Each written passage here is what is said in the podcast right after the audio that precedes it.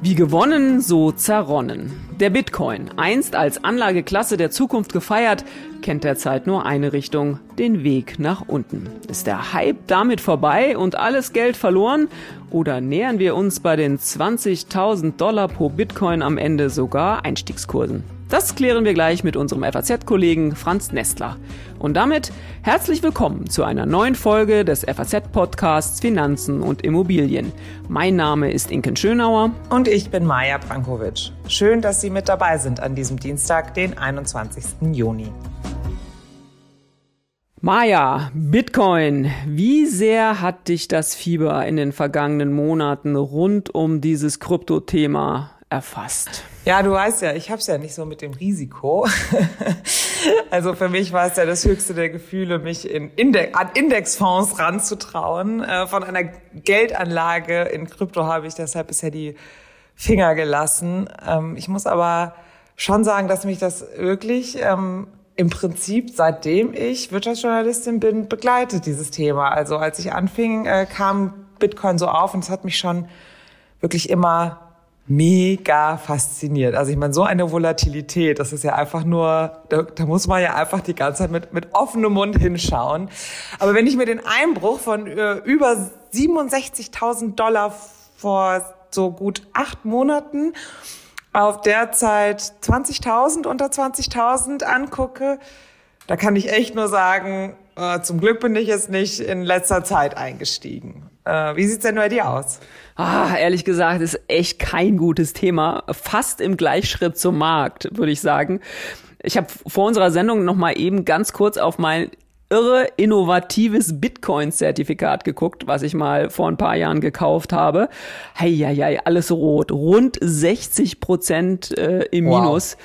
Ich bin froh, ja, absolut. Aber ich bin froh, dass ich da zu Anschauungszwecken nur wenige hundert Euro rein investiert habe. Also so, aber der Anschauungsunterricht gerade, der muss es mir offensichtlich wert sein. Also, aber wie gesagt, alles rot. Alles ja rot. gut, ich, ich meine, das kennt man auch von Aktien. Also da kann es ja auch schon mal kräftig runtergehen. Ich hatte gestern jetzt mit Kollegen geguckt, äh, Fresenius, was ja jetzt irgendwie das Anti-Bitcoin quasi ist, äh, ist in den letzten fünf Jahren auch um 60 Prozent runtergegangen. Also da bist du in bester Gesellschaft mit den Fresenius-Aktionären. Aber ich finde den Niedergang schon sehr bemerkenswert. Hast du denn eine Erklärung? Ich meine, da fragen sich ja doch gerade jetzt äh, schon sehr viele Menschen wahrscheinlich. Zumindest jeder, der Bitcoin besitzt, äh, was da eigentlich Sache ist.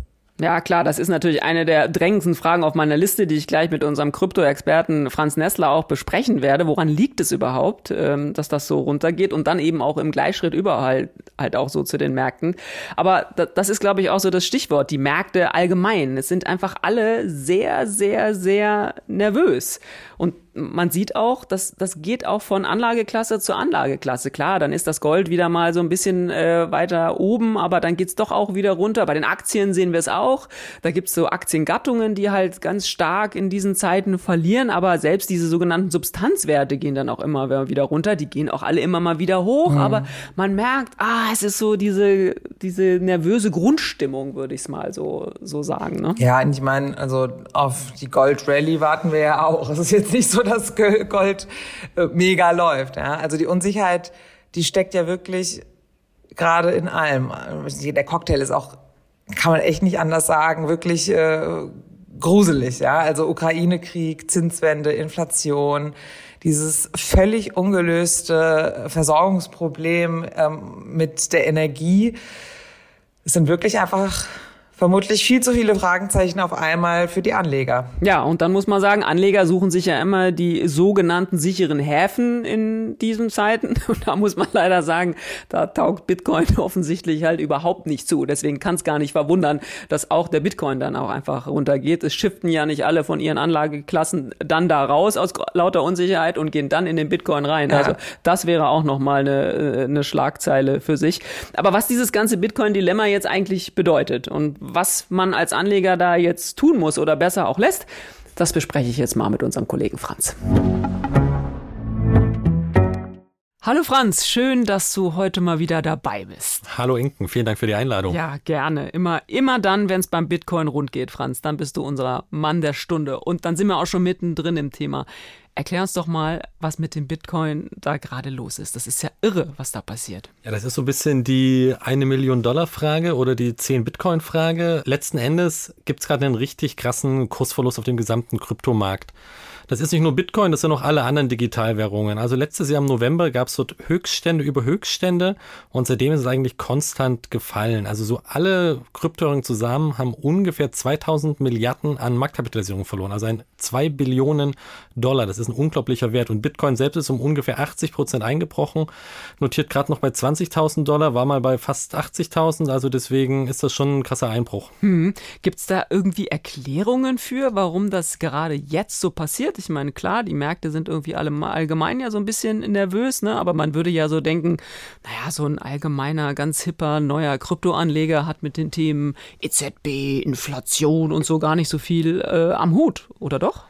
Ja, es gibt, also Erklärungen gibt es viele. Die Frage ist immer, wie stichhaltig diese sind. Also was du gerade angesprochen hast mit steigenden Zinsen, wird immer als Begründung mit genannt, mit Unsicherheiten, die deswegen herrschen. Und das ist vielleicht bei ein paar Unternehmen stimmt das auch, weil was man nicht vergessen darf, es sind ja nicht nur Privatanleger in Digitalwährung investiert, sondern auch immer mehr Unternehmen. Und diese denken bei steigenden Zinsen vielleicht wirklich, hm, muss ich in Krypto, ist das eine gute Idee? Aber letzten Endes ist es für mich nicht richtig stichhaltig, weil ich nicht glaube, dass der typische Kryptoanleger guckt, bekomme ich vier Prozent für eine Anleihe oder bekomme ich eine Wertverdopplung bei Bitcoin. Das, das erscheint mir nicht so ganz schlüssig. Ich glaube, ein anderer Grund ist einfach, ähm, dass gerade eine sehr große Unsicherheit herrscht, weil mehrere größere Unternehmen, die sich mit Krypto beschäftigen, sind in Turbulenzen geraten. Da ist ein Stablecoin, der dort fast zusammengebrochen ist. Da ist äh, Coinbase als Börse, die runtergegangen sind. Da ist ein Kryptoverleiher, der die Auszahlungen nicht mehr macht. Und diese ganzen Sachen zuletzt, die haben so ein bisschen die Unsicherheit geschürt. Ist das wirklich einfach alles so normal, wie es sein sollte? Hm, ich stelle gerade fest, dass ich die letzten Tage überhaupt nicht äh, Elon Musk gefolgt habe bei dem Thema, denn der ist ja auch ein großer Bitcoin-Fan und hat diverse Male, da haben wir ja hier im Podcast auch schon drüber berichtet, äh, hat den Bitcoin-Kurs nach oben oder auch nach unten bewegt. Der ist aber diesmal nicht schuld, oder? Zumindest nicht so nachhaltig. Der ist nicht schuld. Ähm, der hat allerdings einiges Geld über Tesla auch in Bitcoin investiert, wo er mittlerweile so einen Verlust von 40 Prozent ähm, zu verzeichnen hat. Aber in dem Fall, also Elon Musk ist ja auch, auch nie so der große Bitcoin-Fan gewesen oder am Anfang war er Bitcoin-Fan, später hat er gesagt, so hoch, das ist umweltschädlich, deswegen doch was anderes. Aber in dem Fall war Elon Musk mal unschuldig. Na, immerhin, dann haben wir den da auch mal ein bisschen reingewaschen, ist ja auch nicht so schlecht. Zwischendurch, finde ich ja, hatte man so ein bisschen den Eindruck, Bitcoin ist sowas wie so eine neue Ersatzreligion. Das haben wir ja auch sehr oft so bei den Reaktionen auf die Artikel, die du so schreibst. Also manchmal hat man so den Eindruck, boah, da ist äh, irgendwie richtig Musik drin in dem Thema. Was würdest du sagen, jetzt auch vor dem Hintergrund dieses Niedergangs, den wir da gerade so sehen? Sehen, wie viel Hype steckt eigentlich in diesem Thema?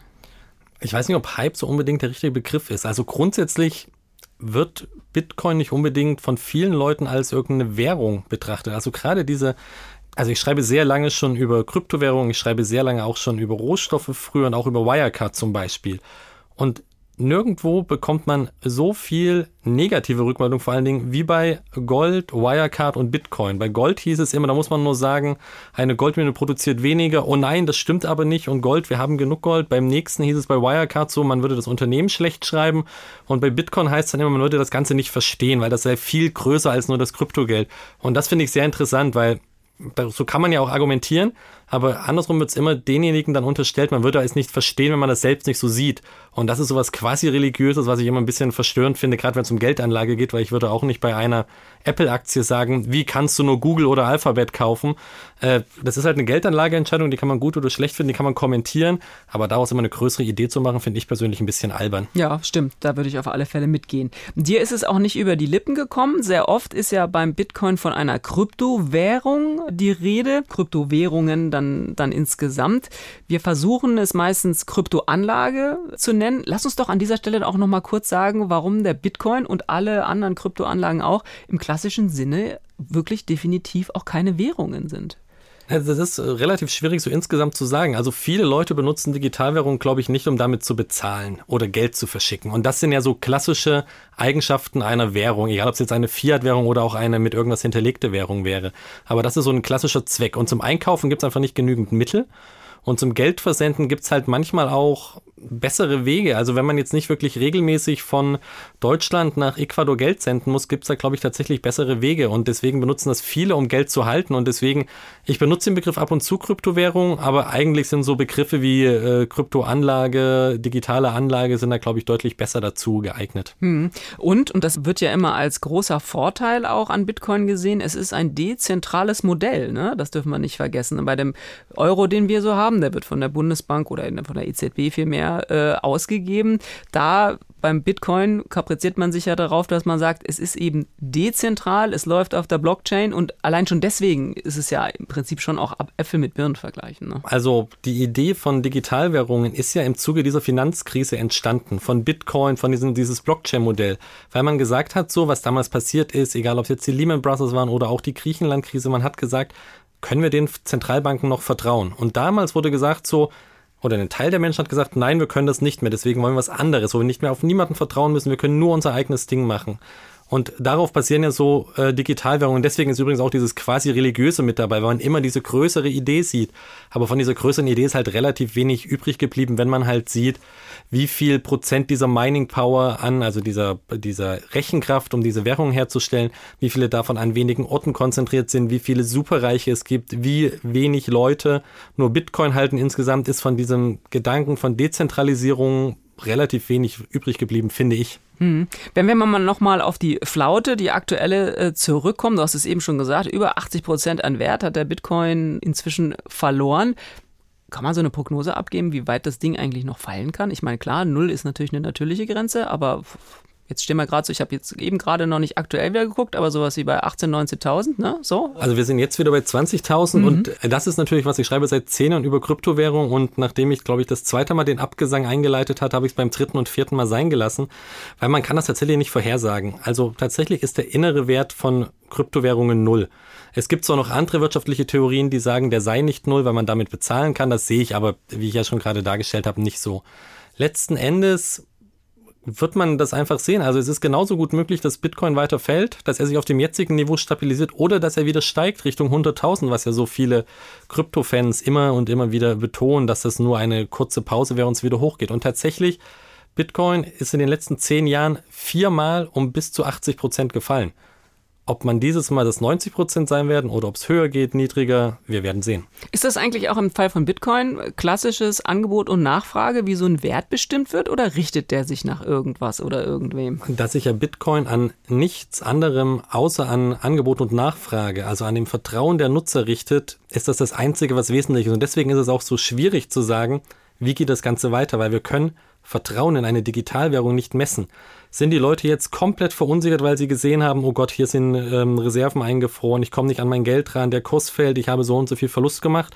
Oder sehen jetzt viele Leute das als Möglichkeit zu sagen, wow, was ist das für eine günstige Einstiegschance? Und was von den beiden dominieren wird, das wird zeigen, wo es mit dem Bitcoin-Kurs dann zukünftig hingeht. Hm, und was man an dieser Stelle vielleicht auch nochmal gut sagen könnte, ist, es gibt und das ist ja auch ein Wesen dieser Geschichte, keine Regulierung. Ne? Also ich meine, wenn der, wenn der Euro ins Bodenlose fällt, dann wird es irgendwelche Art von Stützung geben.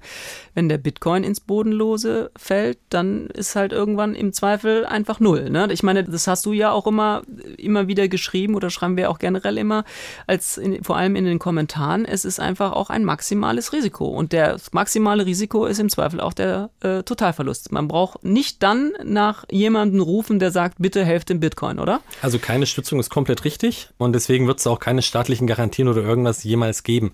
Was nicht ganz richtig ist, ist der Punkt, ob es, natürlich ist es irgendwo reguliert. Also es ist nicht so, dass es komplett Kryptowährungen im luftleeren Raum sind. Also wenn man in Deutschland an einer Börse kauft, werden die von der BaFin überwacht. Da gibt es noch eine rechtliche Grauzone, aber an sich muss jetzt jeder, der ein Konto hat, von der BaFin überprüft werden. Und auch in Amerika gibt es dort die SEC, auch Staatsanwälte sind dahinterher, dass dort nicht so viel Schindluder mitgetrieben wird.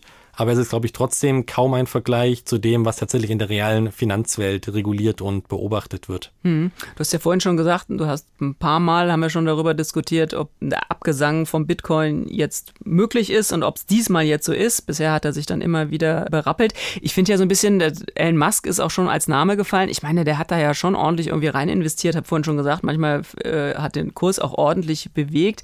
Ich finde dann immer, der ist ja nicht doof, ne? Also, und er ist, er ist ja nur einer von vielen, du hast vorhin schon Unternehmen angesprochen, also dieses Thema Bitcoin oder wie das dann auch irgendwann später mal heißt, das ist ja schon ein Zukunftsmodell. So, dann würde ich immer denken, das wird doch jetzt nicht das wird doch jetzt nicht eingehen. Also gerade weil einfach auch so viele schon an dieser Blockchain-Technologie arbeiten. Ich sage ja, vielleicht ist es am Ende nicht Bitcoin, vielleicht heißt es irgendwann anders, aber ich kann mir überhaupt nicht vorstellen, dass das Thema so schnell irgendwie wieder tot ist. Das ist doch gekommen, um zu bleiben, oder? Wie ist deine Einschätzung? Du hast ja gerade schon das richtige Buzzword mit der Blockchain benutzt. Also es ist halt wirklich so, es kann sein, dass es vielleicht den Bitcoin in x Jahren nicht mehr gibt oder andere Kryptowährungen, dass es ganz neue, tolle, große Sachen gibt. Also gerade, wie gesagt, ich schreibe seit zehn Jahren über das Thema und was man dort für Währungen für Kommen und Fallen wieder hat sehen. Keine Ahnung, was es dort in zehn Jahren gibt. Wie groß diese Technologie letzten Endes ist, wird man sehen. Der wird ein sehr großes Potenzial vorhergesagt, aber letzten Endes wird halt schon seit zehn Jahren mit ihr gearbeitet, an ihr geforscht. Auch große Banken haben darin investiert in eigene Blockchain-Sachen. Und in der realen Welt ist es bisher sehr wenig angekommen, weil es einfach noch sehr viele Probleme gibt. Es ist teilweise nicht sonderlich nutzerfreundlich. Also es gibt ganz viele Sachen, die dann noch so einen absoluten Durchbruch da verhindern. Und ich persönlich würde mir nicht herausnehmen zu sagen, äh, Bitcoin ist in zehn Jahren tot oder lebendig und genauso bei der Blockchain. Das ist eine Technologie, aber ich glaube irgendwann, wenn man mal so 20, 30 Jahre die Technologie hat und es ist immer noch nichts passiert, da muss man sich schon fragen, ist die wirklich so zukunftsfähig oder sind wir da alle was aufgesessen? Hm. Bitcoin ist ja nur eine Kryptoanlage unter vielen. Ähm, ich, ich glaube 18.000, oder? Gibt es irgendwie? Also mittlerweile schon fast 20.000, aber manche geht der Wert auch gegen null fast, deswegen. Wahnsinn, da sind ja auch ganz lustige Sachen irgendwie dabei, ganz, ganz äh, lustige Namen. Nichtsdestotrotz, wir hatten auch mal, kann ich mich erinnern, so eine, so eine Rennliste in der Zeitung, sagen wir mal von den Top 5 oder, oder Top 10 und da sind die Unterschiede ja schon sehr groß. Du hast ja am Anfang schon gesagt, es ist nicht nur Bitcoin, es sind auch die anderen. Das heißt, wir befinden uns da schon in so einem allgemeinen Strudel, oder? Oder kann man jetzt auf Ethereum äh, setzen? Das ist nochmal eins, was ich nochmal gerade so kenne. Aber gibt es irgendwie den berühmten Dogecoin, wo man äh, jetzt irgendwie reingehen kann und das ist dann das neue Bitcoin? Also tatsächlich ist es so, dass Bitcoin prozentual weniger Verluste angehäuft hatte auf sich als die anderen Digitalwährungen. Aber deswegen zu sagen, man sollte auf Bitcoin gehen, ist zumindest eine sehr gewagte These, die ich so nicht teilen würde. Mhm. Du hast schon gesagt, das Thema ist schon noch zu retten, oder? Also ist jetzt den Abgesang irgendwie einzuleiten, ist vielleicht ein bisschen früh. Aber nochmal so als Ratschlag zum Schluss, wenn du dich festlegen musst. Finger weg vom Bitcoin? Äh, würde ich nicht sagen. Ein Anlegen, was mir wichtig ist, dass die Leute wissen, worin sie halt investieren und was sie damit machen. Jetzt irgendwelche merkwürdigen Optionen und Futures darauf zu kaufen, wenn man gar nicht versteht, was überhaupt eine Digitalwährung ist, halte ich für sehr riskant. Aber wenn man wirklich denkt so, komm, ich probiere das mal, ich habe hier gerade 1000 Euro oder 500 Euro oder 10 Euro rumliegen, dann kann man die auch mal da reinstecken. Man sollte halt nur wissen, das Geld kann halt wirklich weg sein und es ist sehr riskant und ob sich das lohnt, diese Investition, ist halt nicht sichergestellt, anders als bei anderen Anlageformen. Ich finde das auch nochmal zum Schluss echt einen interessanten Hinweis. Mir geht's nämlich äh, selber auch so. Ich habe mal so ein äh, ganz wildes Fondszertifikat auf Bitcoin irgendwie gekauft für wirklich nur ein paar hundert Euro. Aber um einfach mal zu sehen, wie sowas funktioniert und auch so diese Marktbewegungen einfach mal mitzumachen, äh, man guckt schon anders auf so ein Thema, wenn man einfach mal so ein bisschen damit drin ist. Und ich, ich teile das auch.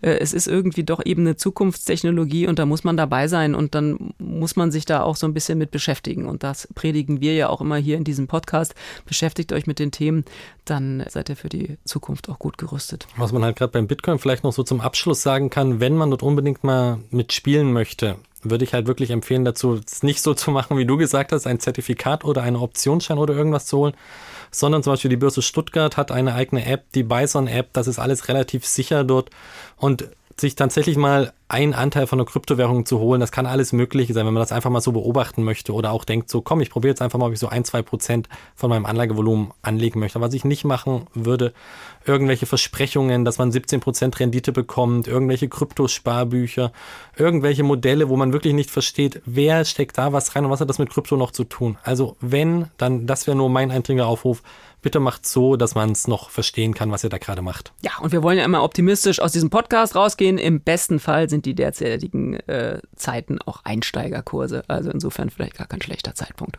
Franz, ganz herzlichen Dank. Vielen Dank, Inken. Und Maya, Einstiegskurse beim Bitcoin? Vergiss es. nee.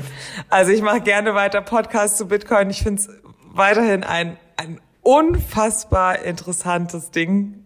Also alles äh, mit Blockchain und Bitcoin und auch die anderen Kryptowährungen, aber Zukunftstechnologie hin oder her, das ist echt nichts für meine schwachen, risikoaversen Nerven. Wie sieht's bei dir aus? Hast du, hast du Bock, ein bisschen mehr als ein paar hundert Euro reinzustecken. Ah, nee, also da bin ich auch nicht so unterwegs. Das habe ich eben schon zum Franz gesagt. Ich behalte auf alle Fälle dieses Zertifikat. Ich habe ja gesagt, man muss da auch so ein bisschen selbst dabei sein. Das finde ich schon. Das hat so ein bisschen was von Spielspaß. Und wenn es so einigermaßen übersichtlich ist, dann, dann ist der Schmerz ja auch äh, irgendwie auszuhalten. Also insofern bin ich angesichts dieser minus 60 Prozent der Zeit, da bin ich äh, ganz entspannt. Und ich finde, und deswegen ist Zukunftstechnologie tatsächlich auch das richtige Stichwort, ich glaube ja, dass der Bitcoin vielleicht auch irgendwann abgelöst wird durch eine andere Technologie möglicherweise. Ich vergleiche das ja immer so ein bisschen mit diesem Thema ISDN. Das wird dir mal wieder nichts mehr sagen, aber das war ja doch, doch schon. Ach, das beruhigt mich immer, wenn du, wenn du dann doch sagst, doch natürlich. Und dann ja, erstmal und dann erstmal parallel googelst, was das irgendwie war. Nein, nein, ich habe immer die äh, Telefonleitung äh, meiner Eltern blockiert, weil ich Stunden über Stunden im ICQ Messenger hing. Ja, sehr gut. Ich weiß, ich weiß noch, wovon du redest. Sehr gut, sehr gut. Das beruhigt mich. Aber aber jedenfalls, ne, das war ja auch mal so total Zukunftstechnologie und dann ist es halt total überholt worden von jetzt sowas wie WLAN. Und da denke ich auch manchmal, das ist vielleicht auch beim Bitcoin so. Ich meine, der ist ja wirklich auch in der Kritik jetzt auch schon vor äh, diesem Niedergang so äh, gewesen, einfach weil er so viel Energie verbraucht. Also vielleicht ist der Bitcoin nicht das, was wir in ein paar Jahren haben, aber ich glaube, dass Kryptoanlagen bleiben werden mit all den hm. Risiken, äh, die es gibt. Und deswegen halte ich auch an meinem Bitcoin-Zertifikat fest und dann gucken wir mal, wie weit mich das trägt. Und wir beobachten die Kryptowährung, nicht nur Bitcoin, weiter. Und dann sind wir auch schon wieder bei unserem Ding der Woche. Inken, was hast du heute dabei? Ja, mich hat äh, diese Woche sehr Dmitri Muratov beeindruckt. Ja, ja, auf jeden Fall. Mich auch. Ne? Das ist dieser russische Journalist, der seine Friedensnobelpreismedaille jetzt versteigert hat, wenn ich das richtig im Kopf habe. Ja, genau, das ist die Geschichte. Ähm, ich finde das wirklich irre. Der hat den Friedensnobelpreis äh, gerade erst, also im Oktober 2021 bekommen, als Anerkennung seines Einsatzes zum Schutz äh, der Meinungsfreiheit. Ähm, der ist Mitbegründer dieser unabhängigen russischen Zeitung, das spreche ich sicher falsch aus, aber Novaya Gazeta und hat in Russland immer wieder und jetzt vor allem auch wegen des Krieges Russland sehr stark kritisiert. Die Zeitung musste inzwischen ja auch den Betrieb einstellen. Und wie viel hat seine Medaille eingebracht? Ja, ist Wahnsinn. Ist eine Rekordsumme. Also diese äh, Nobelpreismedaillen sind schon immer mal wieder versteigert worden in den vergangenen Jahren. Und diese hat jetzt über 103 Millionen Dollar eingebracht. Bisherige Auktionen, ich glaube mal von einer Medaille in den 60er Jahren, wenn ich mich richtig entsinne äh, und richtig nachgelesen habe, äh, war das ein Bruchteil davon. Also das ist eine ganze, ganze Menge Geld dafür. Und die soll jetzt, und das finde ich halt wirklich sehr, sehr beeindruckend in dieser Zeit, ukrainischen Kindern zugutekommen. Und ich fürchte, diese 103 Millionen Dollar können die auch wirklich gut brauchen. Hm. Ja, da kriegt man echt Gänsehaut. Ne? Also hoffen wir, dass das Geld schnell bei denen ankommt, die es gerade wirklich brauchen. Und das war's auch schon wieder mit unserer dieswöchigen Folge des FAZ-Podcasts Finanzen und Immobilien. Wenn Sie Fragen haben, Themenwünsche oder andere Anregungen, schicken Sie uns eine E-Mail an podcast.faz.de oder schreiben Sie uns auf unseren Social-Media-Kanälen. Wir freuen uns, wenn Sie uns abonnieren und wenn Sie uns weiterempfehlen. Zu finden sind wir überall dort, wo es Podcasts gibt. Und schauen Sie gerne auch mal in unsere LinkedIn-Gruppe. Da gibt's immer wieder interessante Posts. Tschüss, bis nächste Woche. Alles Gute und machen Sie was aus Ihrem Geld.